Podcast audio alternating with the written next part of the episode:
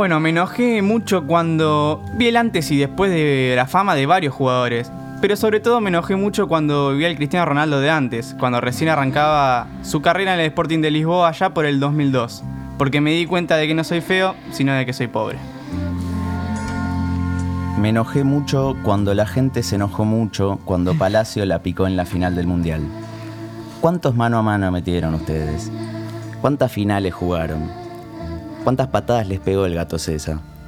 Dejen a Palacio en paz.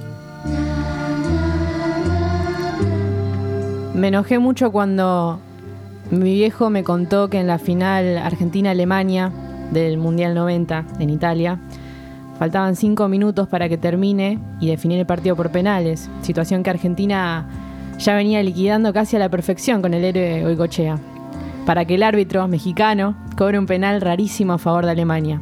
El Goico se tira, rosa pero no llega, y Alemania convierte. Alemania campeón. Me enojé mucho cuando el Torito Abecasis, ex River, se hizo echar en Godoy Cruz contra Atlético Tucumán en 2018. Yo sentía que en esa fecha del Grande T se me daba, se me iba a dar.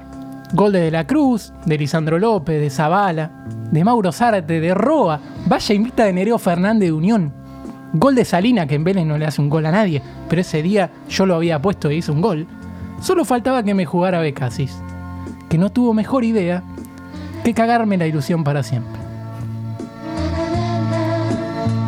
Yo me enojé mucho cuando, en aquel famoso torneo de 30 equipos que dejó atrás Julio Humberto Grondona, un hincha de Quilmes le gritó: Tito, está más flaco que mañana, Tito, al querido Rubén Tito Ramírez.